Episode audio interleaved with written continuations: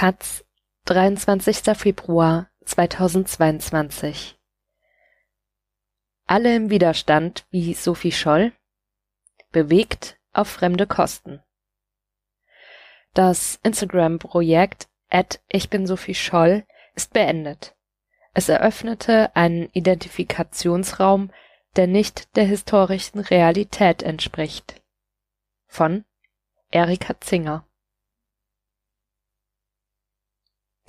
Die öffentlich-rechtlichen Sender haben Erfahrung mit Erinnerungskitsch. Paradebeispiel ist der ZDF-Dreiteiler Unsere Mütter, unsere Väter aus dem Jahr 2013, den man sicherlich treffend mit dem Satz Nazis sind immer die anderen zusammenfassen kann. Die Geschichte dreht sich um fünf Freundinnen, die als unpolitisch gezeichnet werden. Sie waren selbstverständlich keine Nazis, einer von ihnen ist sogar Jude, sondern junge Menschen, die vom Krieg eingeholt werden. Diese fünf Menschen sollen stellvertretend stehen für Großmütter und Großväter einer mehrheitsdeutschen Gesellschaft. Unschuldige, die eigentlich nur leben wollten. Kitsch ist aktuell auch die ARD-Serie Nazi-Jäger, Reise in die Finsternis. Ein bewegender Film, wie NDR-Intendant Joachim Knut schreibt. Nazi-Jäger ist eine Mischung aus Doku, Drama und Fiktion, in der zwei Geschichten miteinander verwoben werden zu einem bewegenden Fernsehspiel. Man kann es herunterbrennen auf den Satz, es geht um Gefühle.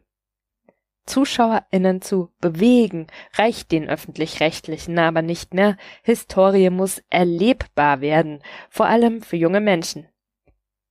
Dieses Ziel hatte das Instagram-Projekt at Ich bin Sophie Scholl von SWR und BR, das die letzten zehn Monate der jungen Frau emotional, radikal subjektiv und in nachempfundener Echtzeit nachzeichnete.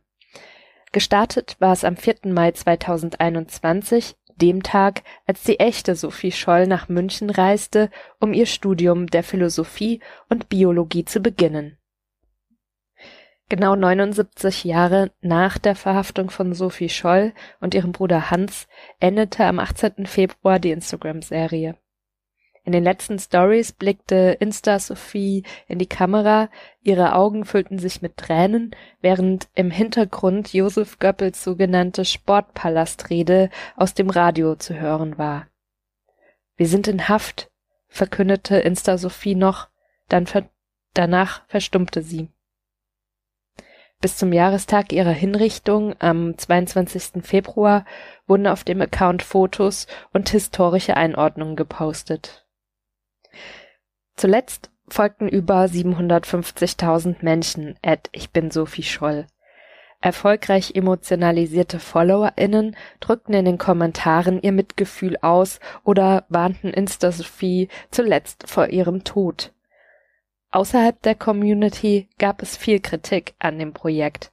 Bereits zum Start kritisierte die Leiterin des Kompetenzzentrums für Prävention und Empowerment der Zentralwohlfahrtsstelle der Juden in Deutschland und Geschäftsführerin des Vereins OFAC, Mariana Schawinski in der Taz, das deutsche Narrativ und die gefühlte Opferschaft, die vermittelt werde auf die Schwächen radikaler Subjektivität wies Journalistin Nora Hespers auf Übermedien hin.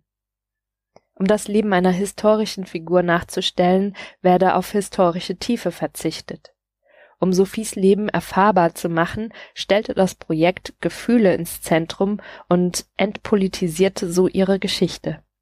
Das wird der echten Sophie Scholl nicht gerecht. Wir erleben eine nahezu naive Inszenierung einer jungen Studentin, schrieb Hespers. Ulrich Herrmann, einer der drei Hauptverantwortlichen der Instagram-Serie, wies solche Kritik im Spiegel zurück. Seit Beginn der Serie wirft man uns eine Entkontextualisierung ihrer Person vor, aber was wir machen, ist Fiktion auf der Basis einer realen Figur, sagte er. Aus seiner Sicht sei das Projekt gelungen. Völlig daneben ist die Idee hinter Ed Ich bin Sophie Scholl ja nicht. Die Frage, wie gerade junge Menschen für das Thema Shoah und Nationalsozialismus interessiert werden können, verlangt vor dem Hintergrund, dass vielen nicht einmal mehr Auschwitz ein Begriff ist, neue und kreative Antworten. Nach zehn Monaten radikaler Subjektivität ist klar, dass das Problem nicht Instagram als Format ist, sondern eine Erzählweise, die bewusst auf Auslassungen setzt. Zwar hatte das Team versucht, diese Kritik im Verlauf des Projekts umzusetzen und unter dem Hashtag Team Software in den Kommentaren historische Informationen zu liefern. Aufklärungsarbeit blieb aber zum großen Teil weiterhin an einzelnen Personen der Community hängen, wie dem Instagram-Profil nicht Sophie Scholl, das aus einer Kritik am Original heraus entstanden war.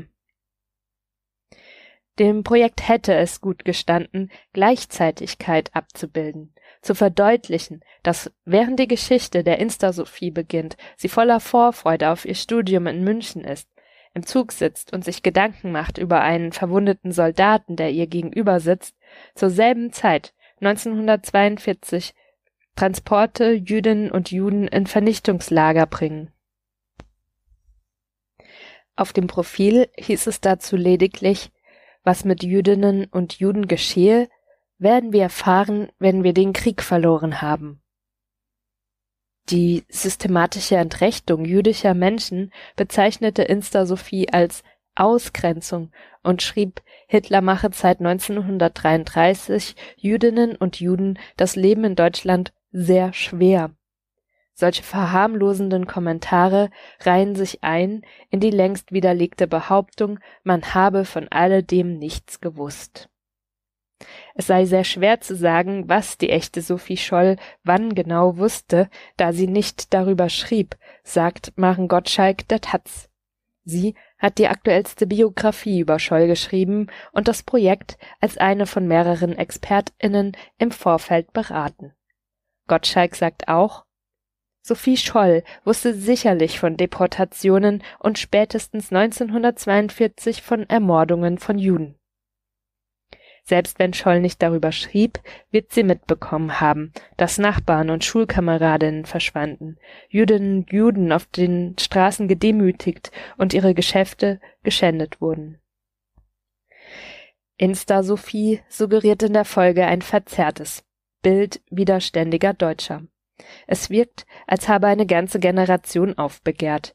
Das spiegelt sich auch in den Kommentaren wider. Unter einem Post zur Hitlerjugend und zum Bund deutscher Mädel Scholl war einige Zeit begeistert Mitglied, teilten UserInnen ihre Dankbarkeit in Form von Kalendersprüchen mit. Fehler macht jede jeder. Oder verzeihe dir selbst, dann hast du die Kraft, dich neu zu erschaffen. Herz-Emoji. Heißt es da. Daneben werden Erzählungen über den eigenen Opa, für den die Hitlerjugend die schönste Zeit seines Lebens war, geteilt. Mehrheitsdeutsche Nachfahrinnen imaginieren sich schon lange als Widerständlerinnen. Jede, jeder Fünfte glaubt, dass die eigenen Vorfahren zur Zeit des Nationalsozialismus Jüdinnen und Juden oder anderen Verfolgten geholfen hätten. Somit bekommt der Name des Accounts etwas Entlarvendes. Ed ich bin Sophie Scholl wörtlich verstanden, eröffnet einen Identifikationsraum, der nicht der historischen Realität entspricht.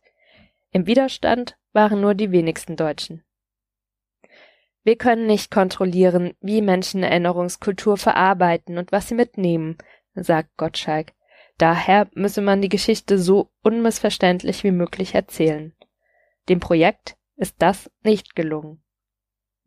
Unter den letzten Posts auf Instagram finden sich unzählige dankbare Nachrichten. Man weiß, wie die Geschichte endet, aber es so mitzuerleben ist Wahnsinn. Oder dieses Projekt ist meiner Meinung nach das Beste, was Social Media je hervorgebracht hat. Die Geschichte von Sophie Scholl und der Weißen Rose muss erzählt werden. Problematisch wird es, wenn dabei Perspektiven der Verfolgten und Entrechteten nicht vorkommen. Das Projekt hat bewegt und die Tradition von öffentlich-rechtlichem Erinnerungskitsch souverän weitergeführt.